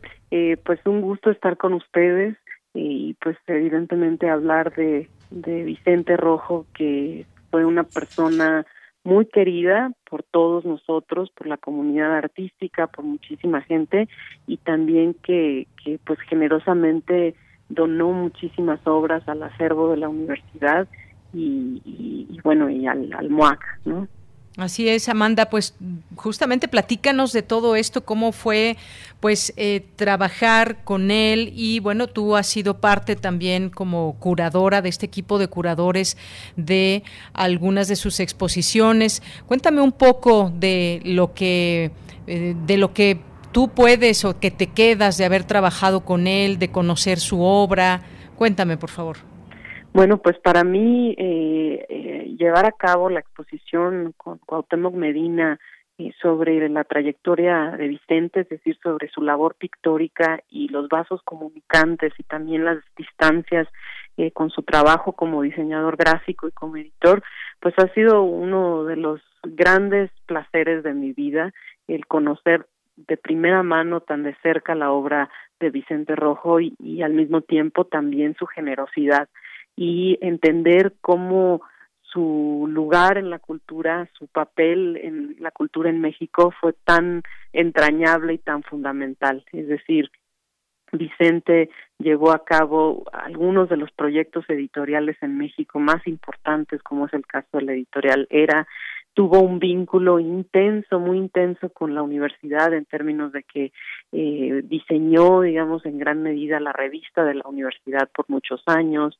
diseñó mucha de la iconografía de, eh, digamos, de los carteles de las actividades, por ejemplo, de Casa del Lago, eh, hizo exposiciones también en, en el MUCA, eh, el cuaderno escolar de Vicente Rojo, en fin, eh, es un personaje que tuvo una vitalidad asombrosa, eh, eh, con una larguísima trayectoria eh, y que seguía a la fecha haciendo proyectos. Pues recientemente, el lunes, se celebraba su cumpleaños y le estaban haciendo un homenaje, pero él seguía activo produciendo arte eh, y al mismo tiempo creo que otro aspecto fundamental de Vicente es la capacidad de eh, conjuntar a diferentes personas en esta labor de diseñador, de editor eh, y de este personaje sumamente generoso, es decir, eh, gracias a, su a, pues, a, a, su lugar, digamos, eh, él tuvo esta virtud de poder eh, hacer que confluyeran escritores, artistas, y que pues era un personaje también sumamente querido y respetado en, la comunidad cultural en México. Así es, Amanda, como bien lo, lo, explicas y lo comentas, pues siempre activo, un artista siempre activo que también, pues bueno, tiene distintas eh, facetas, porque uno de los grandes aportes de Vicente Rojo como artista del mundo visual, pues fueron algunas de las eh, de los trabajos que, que, bien nos comentas, nos comentas y tiene que ver con su trabajo como diseñador gráfico eh, dentro de muchos eh, sitios donde se puede y quedó impreso esa visión del artista, pues se pueden nombrar muchos. Ya decías tú algunos como este vínculo muy fuerte que que tuvo con, con la UNAM, eh, la revista de la universidad, los carteles distintos, eh, Casa del Lago, la relación también con, con sus museos y, con libros. Eh, mencionabas también a, a, ERA, por ejemplo. Esta parte no hay, no hay que olvidarla y, y, que se entremezcla también por una parte como pintor, como escultor, como diseñador gráfico. Era, era pues digamos, desbordante en ese sentido, con toda esa actividad que lo llevaba a uno y a otro lugar a buscar justamente, eh, pues bien le quedó ser parte de esa, de esa generación de, de la ruptura, de romper eh, distintos esquemas y generar desde su imaginación, desde su propio arte y con su formación que ya traía de España, pero que también se acabó de moldear aquí en México. Así es. Eh, pues él llegó muy joven a México, exiliado, eh, de España, eh, pues producto evidentemente de la guerra civil. Eh, y él, eh, pues muy, muy joven empezó a vincularse al ámbito de, de la cultura, ¿no?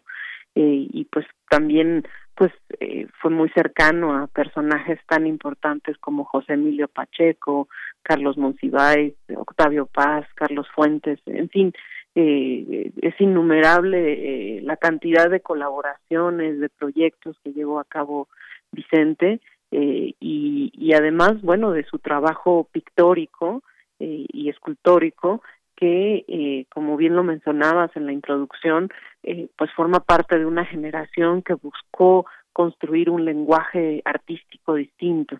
¿No? Al, al, al, del muralismo, eh, y pero que en ellos había un ímpetu, y en, en el caso de Vicente, de eh, ahondar sobre, sobre la forma, eh, de, de, una manera, digamos, eh, experimental y avanzar sobre la construcción de un lenguaje propio.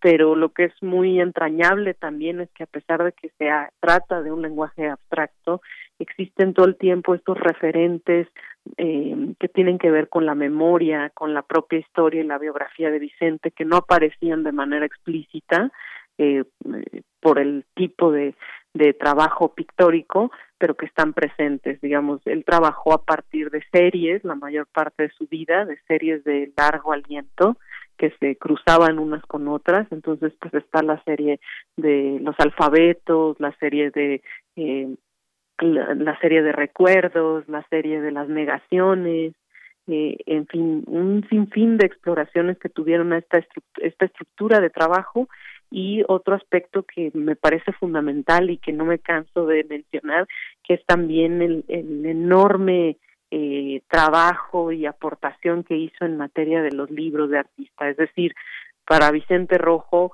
eh, los libros siempre fueron una de sus grandes pasiones como lector, como editor, como fundador de proyectos editoriales, pero también en la materia del libro, es decir, en, en, el libro como cuerpo, como objeto, en donde pudo desarrollar un sinnúmero de colaboraciones con poetas, con el poeta español José Miguel Ullán, eh, y libros realmente extraordinarios en, en su forma, en, en, su materia, y que pues algunos de ellos, una, una parte importante forma parte de la colección del MOAC también. Y pues otro aspecto que no quisiera dejar de mencionar es que de una manera muy generosa en los últimos meses eh, Vicente nos comunicó su deseo de que la universidad y el MOAC eh, tuvieran y resguardaran su archivo y su biblioteca personal. Pues qué bueno que nos compartes este dato que sin duda es muy importante, es muy importante viniendo de un artista de su talla. Ya nos platicabas estos, eh, pues esta parte de su obra también muy abstracta y podemos hablar de colores, podemos hablar de, figuras y que pues se traducen en sus decenas de cuadros, esculturas, dibujos, eh, relieves, un sinnúmero de ilustraciones gráficas que hacías bien referencia para editoriales, incluso para prensa escrita mexicana. Se recuerda hoy, hoy uno de los datos importantes de ese diseño de, diseño gráfico de la jornada de su logo. Eh, se recuerda también esa portada de Cien años de soledad y, que bueno, pues se podría definirse en parte a partir de pues toda esa eh, quizás esa visión que él tenía desde la geometría, desde la observación y también de sus vivencias, Amanda, porque es algo muy importante. Él en distintas entrevistas pues platicaba de sus de sus recuerdos, por ejemplo, de cómo salió de Barcelona, lo que podía ver desde una ventana donde estaba su casa, los recuerdos de su infancia que pues sin duda lo acompañaron a lo largo de toda su vida, hasta los 89 años que cumplió hace unos días, imágenes también que él recuerda de bombardeos, de refugios antiaéreos en medio de la Guerra Civil Española, pues es un, fue un artista que quedó marcado también por todas esas vivencias y esa eh, pues ganas de llegar a un país que además al país que, que, lo acogió y que amó durante toda su vida y que nos deja a cada paso los recuerdos en su obra. Así es, así es, mencionas un aspecto muy importante y que él ha referido justamente en varias entrevistas y en algunos de, los libros, ¿no? Donde se han publicado estas entrevistas, el catálogo de puntos suspensivos, que comprende gran parte de su obra, justamente él habla de cómo estas memorias de infancia de una manera muy intensa reaparecen de tanto en tanto y son pues un referente para su trabajo y para su obra. Eh, y en ese sentido es que el libro que llevó a cabo en colaboración, el libro de artista con José Emilio Pacheco, Jardín de Niños, eh, pues es un libro que recoge precisamente esta, eh, esta infancia eh, con estos recuerdos eh, precisamente infantiles tan vívidos y al mismo tiempo pues la dificultad de haber vivido la guerra no y lo cruento que fue pues la guerra civil española.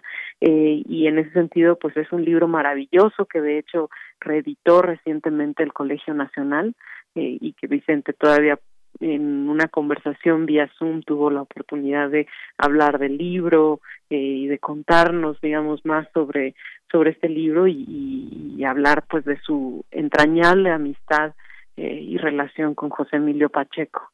Muy bien.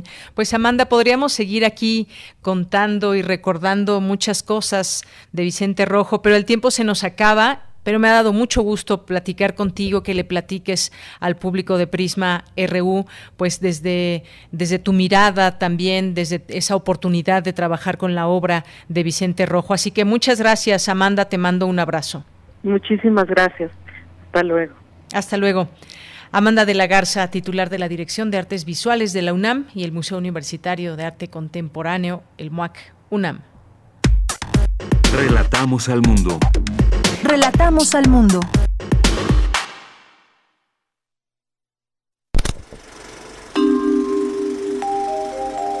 Cine Maedro.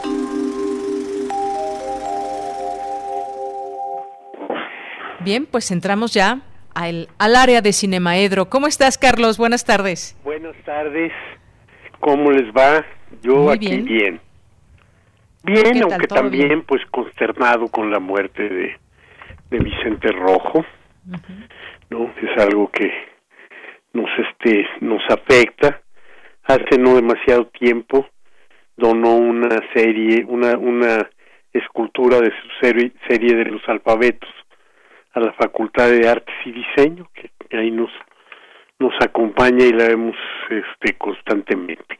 Pero en términos de cine, yo creo que hay que recomendarle a nuestro auditorio que conozca más a, a Vicente Rojo a partir de un de un trabajo muy interesante y que tenemos accesible en línea en las en las películas que puede uno mirar desde la plataforma de la Filmoteca de la UNAM, Filmoteca Online, que es la creación artística se llama, obra de un gran artista también que es Juan José Gurrola, y una película sin duda, un, un corto, bueno, que, este, que no me acuerdo algo alrededor de media hora, eh, una película sin duda este sumamente creativa y desafiante también como era lo que hacían esos esos este esos grandes artistas de esa generación porque de alguna manera comparten esa esa generación yo me imagino no no no no recuerdo que también sale en la fiesta de Tajimara en donde estamos Ibáez, García Ponce y todo ese todo ese grupo. Pero cuando menos la creación artística hay que asumarnos a, a verla para tener un acercamiento este más vivo a la a la pintura al trabajo de este de Vicente Rojo y bueno pues pasando de la de la noticia triste vámonos a la noticia eh, alegre. Y es que esta tarde será inaugurado el Festival Internacional de Cine de la UNAM en su primera versión espero que la única versión completamente online. Este hoy a las creo que es a las 5 de la tarde tú me corriges si no este de Yanira es la inauguración y va a estar en vivo y en directo por el canal de TV UNAM y también por las redes del este del propio FICUNAM y la y la Filmoteca. Entonces, bueno, pues podemos asistir desde casa a la a la inauguración. El y bueno, hoy a las 8 de la noche eh, regresa también el retorno a la razón, el programa que desde Radio Universidad hace el seguimiento cotidiano de lo que ocurre en el FICUNAM. El diario vivo del FICUNAM es el retorno a la razón. Es un programa hecho por un buen grupo de jóvenes, todos ellos eh, unidos por dos pasiones, por la del cine y por la de la radio. Y la manera en la que nos informan y nos acercan al festival pues hace interesante tener una una cercanía con con este con el festival a partir ya de esta de este de este programa en el que entrevistas, notas, comentarios, mesas redondas y demás nos están informando de todas las este de todas las secciones y nos están poniendo en contacto con lo que está ocurriendo cotidianamente en el en el festival entonces bueno pues este vale la pena también que sintonicemos a las 8 de la noche el 96.1 para seguir pegados al este al FICUNAM. Por otro lado, TV UNAM toda la semana que entra, eh, de lunes a viernes, nos va a traer películas eh, que forman parte de la de la programación de este año del, del festival. Entonces, aunque no tengamos la posibilidad de las salas de cine y la belleza de estar en el Centro Cultural Universitario, sí el Picunam pues estará en nuestras propias pantallas, en nuestras casas, en nuestras computadoras, teléfonos, tablets, etcétera, etcétera, etcétera. Y muchas cosas, yo sé que han este han, han hablado varias veces, estuvieron por por tus micrófonos este ya los directores del del festival y demás, pero creo que de lo que poco se habrá hablado es de una pequeñísima sección sumamente interesante, porque el, el director este, escogido para la retrospectiva, Tsai Liang, es en sí mismo sumamente interesante, pero derivado de el de esta retrospectiva, el pequeño ciclo que también está gratuitamente en las este plataformas de click y, y móvil y demás y entonces podemos este verlas es el pequeño ciclo llamado seleccionadas a mano por Tsai Liang y vale la pena. Son cinco enormes películas cinco grandes joyas de la historia del este del cine y que además nos permiten tener otro acercamiento a a este a Ming, ¿no? Porque nos permiten pensarlo como como espectador de cine, ¿no? Finalmente la este el deseo de de este de dirigir cine, de hacer películas y demás, pues surge de ser alguien que mira películas este sin sin duda alguna. Y las cinco películas que seleccionó este Ming son verdaderamente notables. Las voy a, enumerar antes de hacer algún pequeño comentario. Luces de la ciudad de Charles Chaplin, una película de 1931. Los 400 golpes, que es probablemente la película, no, no probablemente es la película que da entrada, da, da este origen, da la, la el acta de nacimiento ya a la nueva ola francesa, los 400 golpes de, de Truffaut en el año 59. Eh, Mouchet de Robert Bresson, una corta película sobre el amor y Campanadas de medianoche de Orson Welles. En ese orden las este las presenta este Ming Yang y se altera un poquito el, de la cronología, pero debe haber una razón interna de él para presentarlas de esa de esa manera no el, yo tratando de especular sobre cuál es la la liga interior este que el, los vasos comunicantes entre las cinco películas lo único que en, en una primera mirada eh, me queda claro es que las cinco son películas que tienen finales espectaculares, finales que se han eh, manejado, se han citado a lo largo de la del análisis cinematográfico por muchísimas este razones.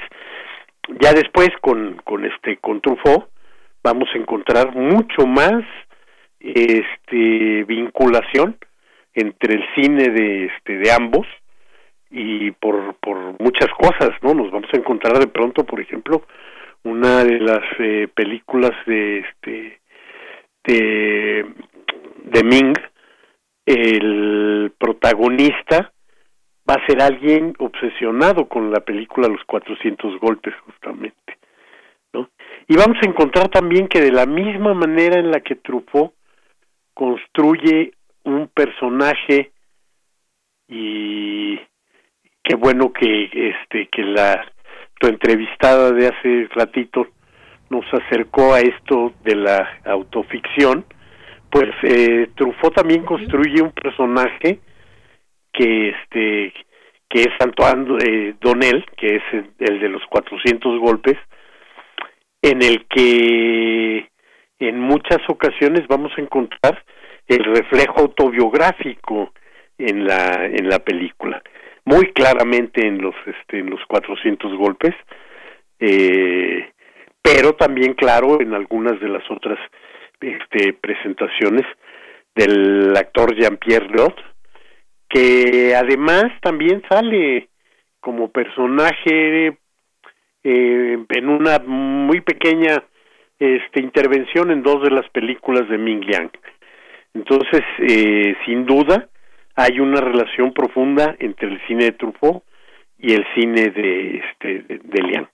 Pero también, sin duda, la selección que él ha hecho pues nos debe llevar a reflexionar, ¿no? Por ejemplo, Luces de la Ciudad siempre se ha dicho que es uno de los finales más hermosos de la historia del cine, ¿no? El momento en el que la violetera, que ya no es ciega, eh, encuentra, eh, tiene un, su encuentro eh, cara a cara con el personaje del vagabundo de, de, este, de Charlotte, que ha sido la pieza clave para que ella recupere la, la, este, la visión.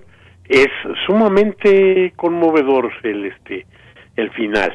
O la carrera en la, en la playa después de escapar de la correccional del, este, del niño de los 400 golpes que termina en el momento en el que en un congelado de la imagen cuando él va corriendo que sin duda también es una de las escenas que en sí mismas hacen un grito de libertad y que se quedan marcadas en el cerebro de los espectadores de esas películas. Bien, Carlos. Pues mira, se nos acaba el tiempo, pero pues, decías bien, es a las 5 de la tarde la, la, inauguración. Escuchamos hoy el retorno a la razón a las 8, ya lo tenemos ahí anotadísimo.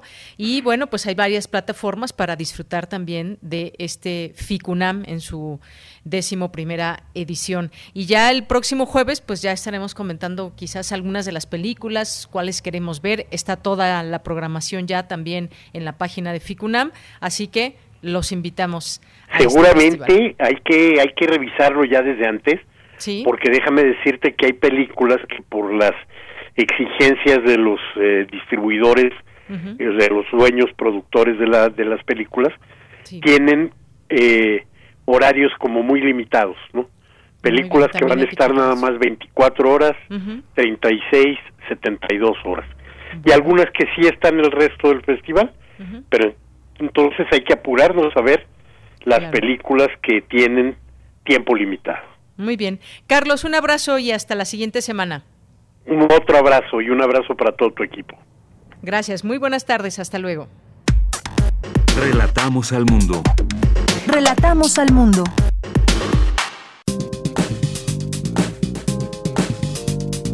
Cultura RU.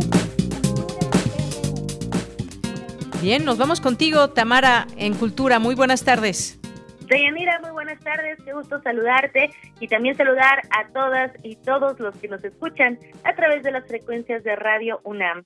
Tenemos información antes de finalizar nuestra transmisión y les comparto que ayer TV UNAM presentó el estreno de su programación en primavera y verano. Se trata de 10 series y programas propios, así como 12 nuevas temporadas de sus programas más emblemáticos además de series internacionales de interés científico y cultural, esto con la finalidad de fortalecer la calidad y la diversidad de su oferta.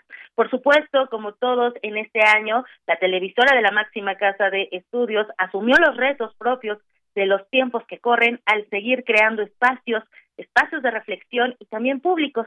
Al respecto, habla Iván Trujillo, director de TV UNAM. Sí, ha sido un, año complejo, pero el que hemos también aprendido muchísimo y que a pesar de tener que trabajar con mucho menos personal, pudimos cumplir con nuestras funciones. Una de estas actividades fue también el, que respondimos inmediatamente con la UNAM Responde, precisamente, así que valga la redundancia, el programa que trató de, orientar a la población de qué estaba ocurriendo y desde la UNAM abordar todos los aspectos, todas las aristas de la COVID-19 y que hasta la fecha pues está transmitiéndose de lunes a viernes. Por supuesto que no ha sido fácil, tuvimos como todo mundo pues lamentables decesos de compañeros, de trabajadores de Telunam, también de amigos, de colegas vinculados siempre a la televisora y pues que esto nos ha llenado por supuesto de tristeza y responsabilidad ante ellos. A un año de su creación, el programa La UNAM Responde, que en estos momentos se transmite por la señal de TV UNAM, ha sumado más de 160 mil visitas en streaming y 520 mil reproducciones en YouTube. Asimismo, el sitio web de la dependencia ha registrado casi 3 millones de visitas durante el periodo de pandemia. Importante comentarles que los contenidos de las nuevas producciones y temporadas de la televisora responden a los ejes transversales del programa de trabajo de la Coordinación de Difusión Cultural, con énfasis en las nuevas generaciones, en los jóvenes, por ejemplo, los programas No Memes, 5x5 y En Trending son conducidos por chicos y chicas que abordan los temas que son tendencia en las redes sociales, la actualidad de los gadgets, el cibermundo y los videojuegos, y también se ocupan de temas cotidianos vistos desde la ciencia y con el análisis crítico de los universitarios. Vamos a escuchar lo que compartió en conferencia de prensa Juan Carlos Saavedra, productor de En Trending, sobre la colaboración de los jóvenes y también el crecimiento de este proyecto. En primera me gustaría decir que En Trending fue un programa que lo modificaron mi propia redacción, las reporteras, los reporteros y la gente de producción se dieron cuenta que necesitaba hacer cosas que se pudieran hacer desde casa y entonces a ellos les nació la idea y la, y la propusieron el poder hacer lo que está cada semana de moda, de ahí viene el anglicismo de trending, que se toma también de las redes, de cuestiones así más de chavos, escogido por ellos. La misión es hacer un programa periodístico de media hora sobre lo importante de esa semana y tomar todos los aspectos, qué hace la UNAM, qué se está haciendo afuera en el país y ahora tiene una misión muy importante nuevamente por lo de las elecciones. Hay que tener muy en cuenta este periodo en el cual vamos a entrar de aquí al 6 de, de junio y desde luego eso se va a tocar en el trending. Entre los ejes de la cultura como transformación política y social, la reflexión, el debate y el análisis correrá a cargo de los programas Diálogos por la Democracia, Media 20.1, Extranjeros, Chamuco TV, Tras la Pandemia y Confidencial, los expedientes de la Guerra Sucia. Entre las series y programas de estreno de producción propios, propios se encuentran los 41 tropiezos de la heteronorma. Este programa pretende fomentar la reflexión y el debate sobre las diversas identidades y preferencias sexuales para contribuir a la erradicación de la intolerancia.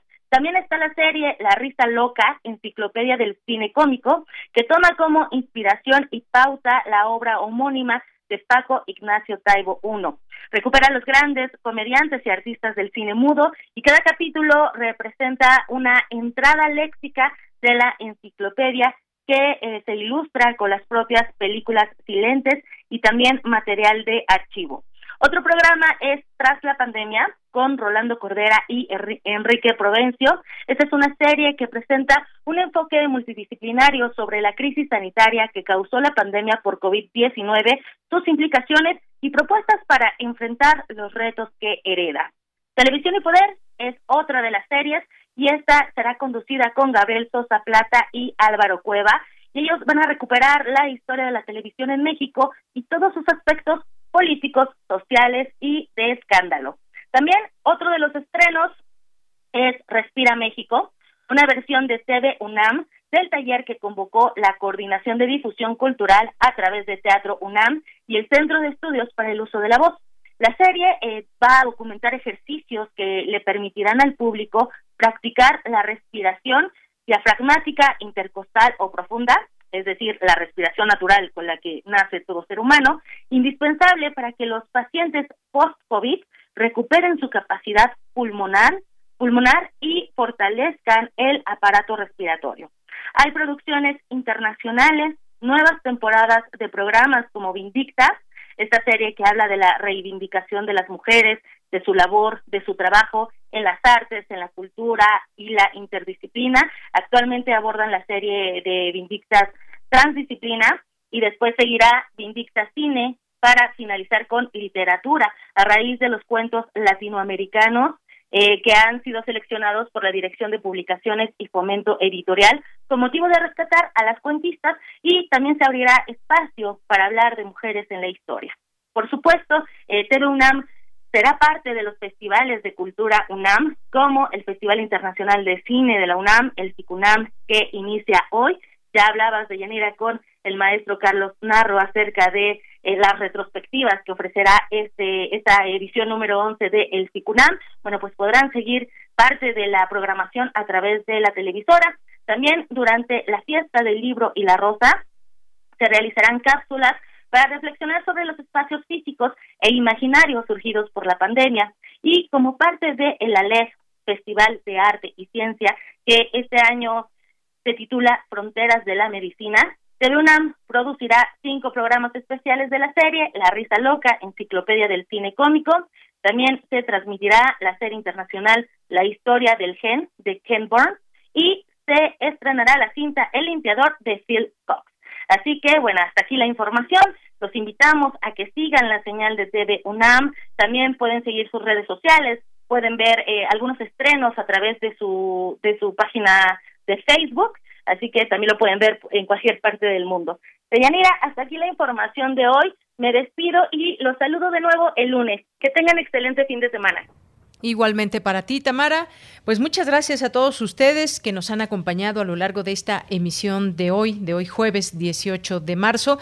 Lo esperamos mañana, mañana viernes para cerrar juntos la semana. Por lo pronto, pues gracias a todo el equipo que forma parte de Prisma RU.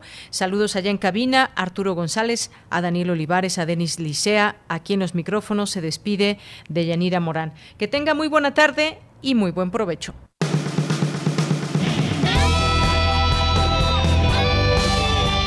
Prisma RU. Relatamos al mundo.